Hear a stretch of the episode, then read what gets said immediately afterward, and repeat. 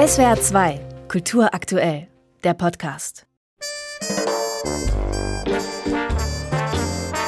Kult ist etwas, was sich nicht herstellen lässt. Kult ist etwas, was passiert. Und jetzt auch, wenn Leute über die Eberhofer-Reihe sagen, ah, das ist Kult, sage ich, nein, es ist kein Kult, weil es einfach noch nicht lang genug gibt stellt Hauptdarsteller Sebastian Betzel klar, der den Eberhofer Franz nun schon zum neunten Mal mit bewährt zerknautschter Miene auf der Leinwand verkörpert. Understatement womöglich, diese Aussage von Betzel.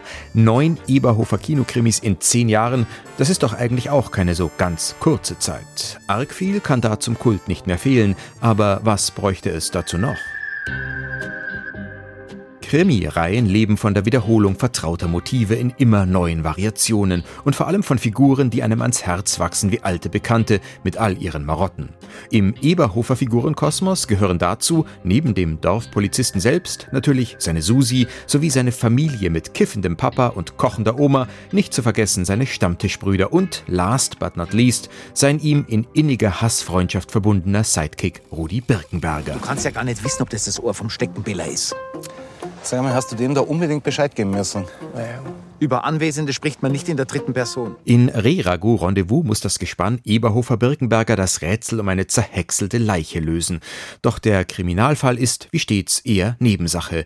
Er ist zwar roter Faden des Films, aber im Grunde nur Vorwand, um daran lauter kleine Geschichten um die einzelnen Figuren und Figurengruppen aufzufädeln. Es ist wie das gallische Dorf bei Asterix. Also du hast zwei Helden, die ein Abenteuer erleben, aber du willst sehen, dass der Majestix muss einmal vom Schild fallen oder der Trubadix wird irgendwo hingefesselt. Soll heißen, so wie Asterix und Obelix in den Kultcomics in jedem ihrer Abenteuer mindestens einmal römische Legionäre verkloppen, das Piratenschiff versenken und Wildschweinbraten vertilgen müssen, kommt kein Eberhofer Drehbuch ohne Szenen aus, die im Wirtshaus spielen, im Kreisverkehr von Niederkaltenkirchen oder am Familientisch, wo die Oma die Küchenspezialität serviert, die dem jeweiligen Film den Titel gibt. Wie immer hervorragend, Oma. Ganz hervorragend. Riragu nach dem Rezept von der Mooshammerliesel. Heute ist gut in Erinnerung. Wie meinst du jetzt das? Ich mag nimmer. Der Handlungsstrang um die Eberhofer-Oma ist diesmal besonders zentral. Sie will sich aufs Altenteil zurückziehen. Die Folge, die Küche bleibt kalt, in der Spüle stapelt sich dreckiges Geschirr, in der Waschküche die Kleidung.